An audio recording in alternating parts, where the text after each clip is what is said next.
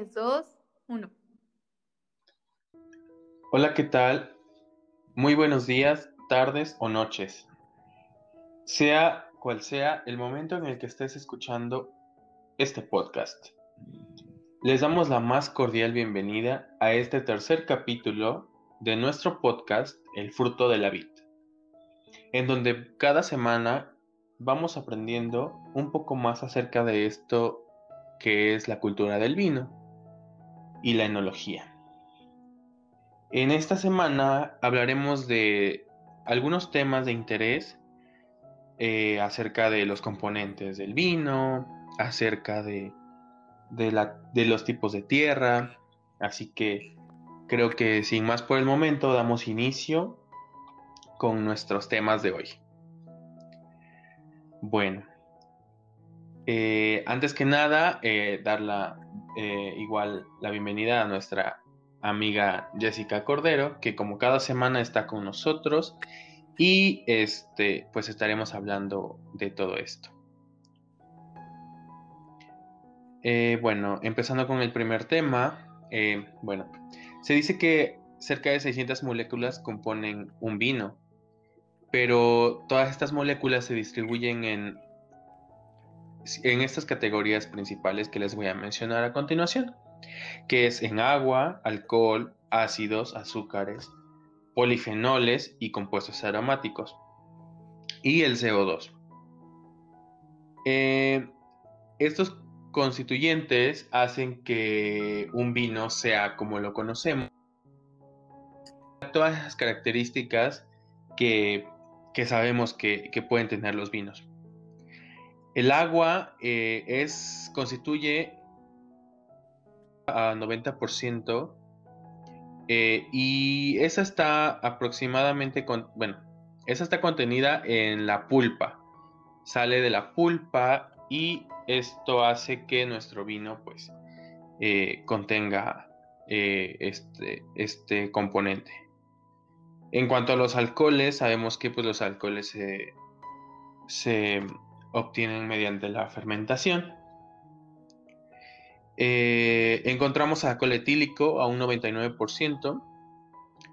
Esto nos funciona para retener los aromas de un vino, a proporcionar calor. Como todos sabemos, todos los licores nos proporcionan calor en el, organismo. Eh, hace que también el sabor del, del, vino sea ligeramente azucarado y también disminuye la astringencia y la acidez. ¿Qué es la astringencia y la acidez? Bueno, la astringencia es eh, eso que sentimos como cuando mordemos el hueso de la uva, ese, ese tono seco, ese sabor o esa sensación seca que tenemos en la boca cuando, cuando tomamos eh, o comemos un hueso de un vino, de, de una uva, perdón. También eh, encontramos glicerol, es otro tipo de alcohol y este surge durante la fermentación. Este hace que el vino sea untuoso o un poco grasoso, que cuando, por ejemplo, lo, lo tomamos o lo servimos en la copa, hace que el, en el cáliz, este, se, cuando lo movemos, de, lo giramos, hace que, las paredes del, cáliz se vea como muy... Em, como que resbala. Eso, eso es este, lo que hace este tipo de... Este, este alcohol. Este casi parece como, como miel. También encontramos eh, el alcohol metílico. Esto se produce durante la hidrólisis de las pectinas y pues en la fermentación. Las pectinas, como sabemos, pues eh, son un tipo espesante y ayuda a que pues eh, sea igual, eh, le dé consistencia a, a los vinos. Encontramos también a los ácidos. Tenemos tres tipos de ácidos. El ácido, el ácido tartárico, el ácido málico y el ácido cítrico. El ácido tartárico es el que durante la fermentación alcohólica se concentra en forma de cristales de tartrato. Y también tenemos el ácido málico, que son em, más que nada eh, lo que le da a veces los tonos lácteos. Produce, lo transforma en, en ácido láctico las bacterias. Y pues el ácido cítrico que es propio de las uvas. También tenemos los azúcares, que tenemos fructosa y glucosa, que pues son responsables de la graduación alcohólica de un vino.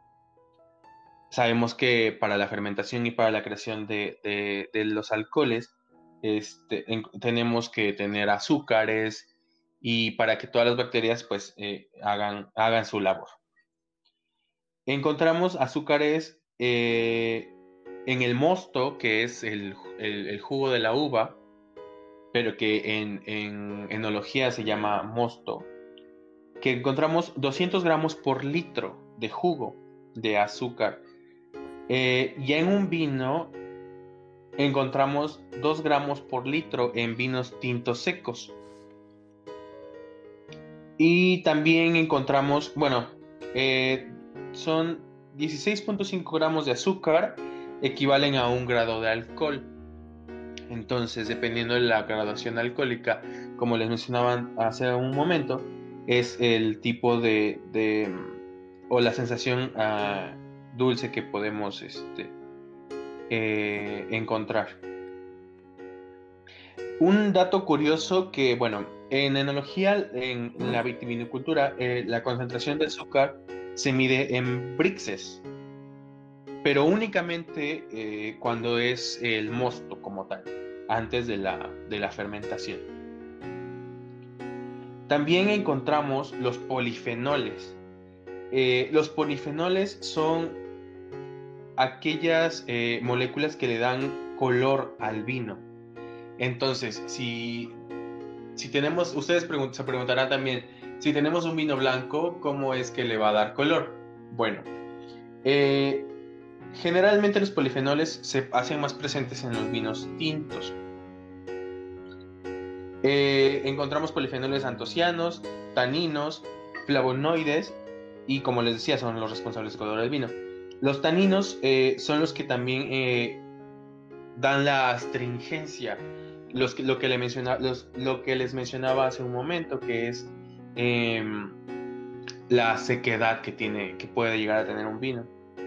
Y el ejemplo que les daba es el hecho de cuando uno muerde un hueso de una uva, este, no sé si Jesse te ha pasado que si llegas a morder un hueso de la uva, te, este, como que sientes algo muy seco y pues obviamente pues sí como que te genera como cierto, como cierta sed en, en ocasiones. Sí, sí, sí, es muy cierto que obviamente como todo fruto, la semilla pues tiene algunas otras sustancias que, por ejemplo, en este caso puede ya sea ayudar al vino o bajar la calidad, obviamente por ese sabor que te va a dejar en la boca. Así es. Y bueno, también un dato curioso que eh, quizás pues no, no sabíamos, yo creo, eh, es que si en un vino blanco encontramos taninos, o sea que hay un, un sabor seco, o ya un tono un poco más no tan blanco, eh, significa que tuvo un mal proceso de elaboración. Entonces es un vino defectuoso.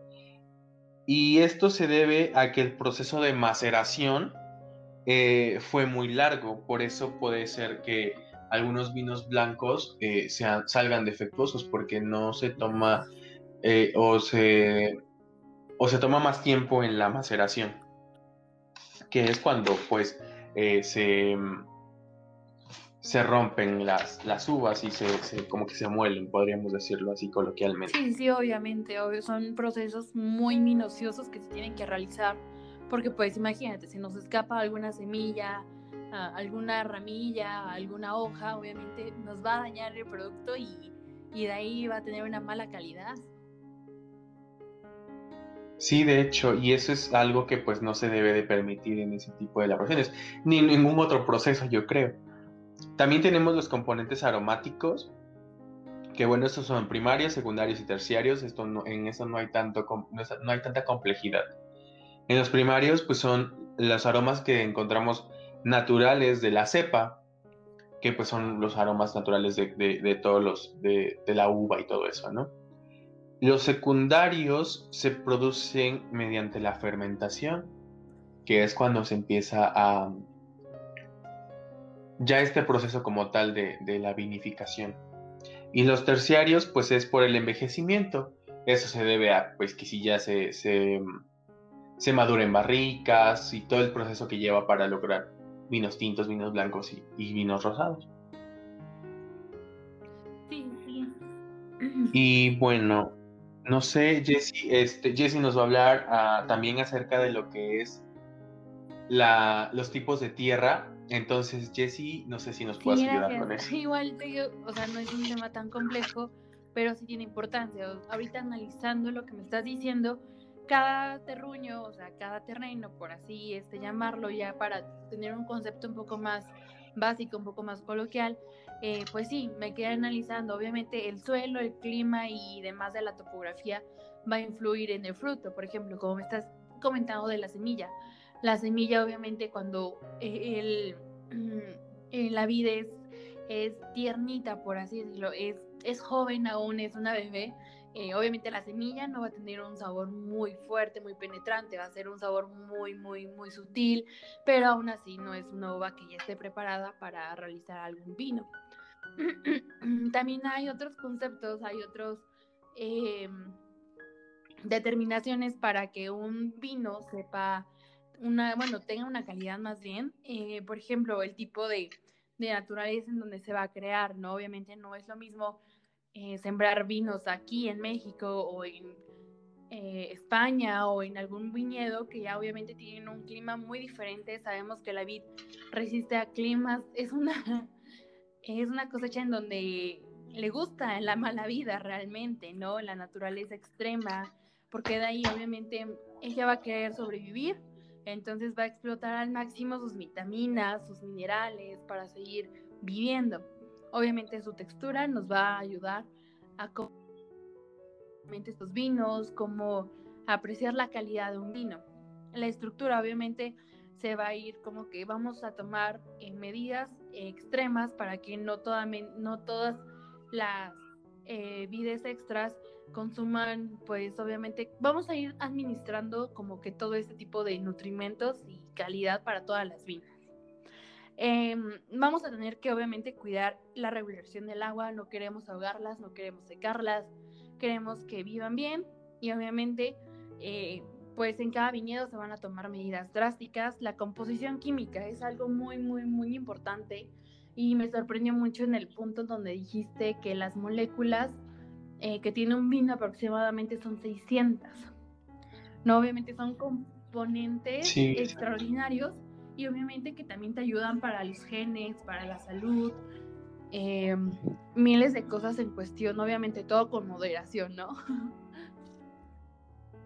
Sí, claro. Hablándote de, los tipos de suelos, son seis principales, la arcilla, en donde te van a dar vinos de tierra, los vinos un poco más, em, pues, fáciles de encontrar, un poco más em, coloquiales, los, las, arcillas ferruginosas son, eh, te van a dar vinos potentes, ¿no? Si tú te gustan los aromas fuertes, eh, un color muy fuerte, como muy eh, vistoso, obviamente te recomiendo mucho que busquemos un vino que haya sido en este tipo de suelo.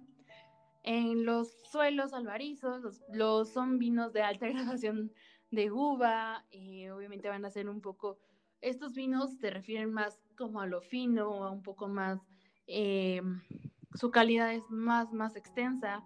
Eh, las calizas arenosas, que es una buena graduación y sequedad, esto se da muy bien para los vinos blancos, porque sabemos que los vinos blancos a veces eh, el sabor es un poco más seco. La caliza es responsable de que en este tipo de suelos se hacen vinos de una excelente calidad y la pizarra en donde son vinos más mineralizados, eh, más este, mm, ponderosos, tienen una calidad grande y obviamente eh, los niveles de humedad de aquí van a ser elevados. No sé, eh, alguna información que me quieras compartir yo todo esto de los suelos, porque obviamente a partir de ahí te vas a tocar los, compuestos aromáticos, las moléculas, eh, los ácidos, los azúcares, obviamente.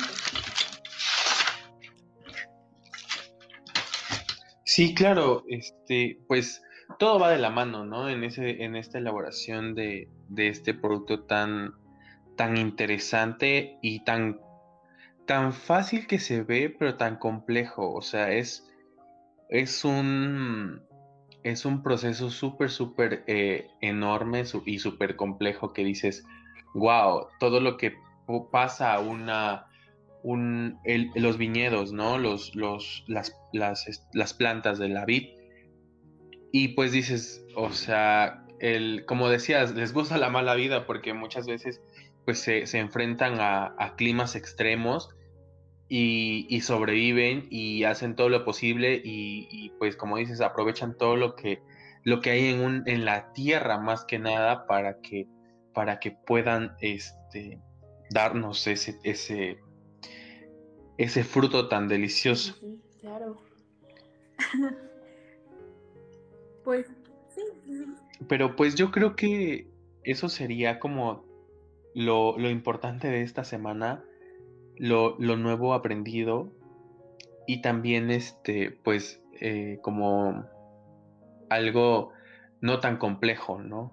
Algo, son, son temas un poco más tranquilos y pues no sé eh, si quieras agregar algo o, ya nos despedimos de este capítulo. Yo creo que todo eh, ha sido dicho. Eh, no me quedo con alguna información extra porque todo lo que hemos aprendido nos ha servido bastante.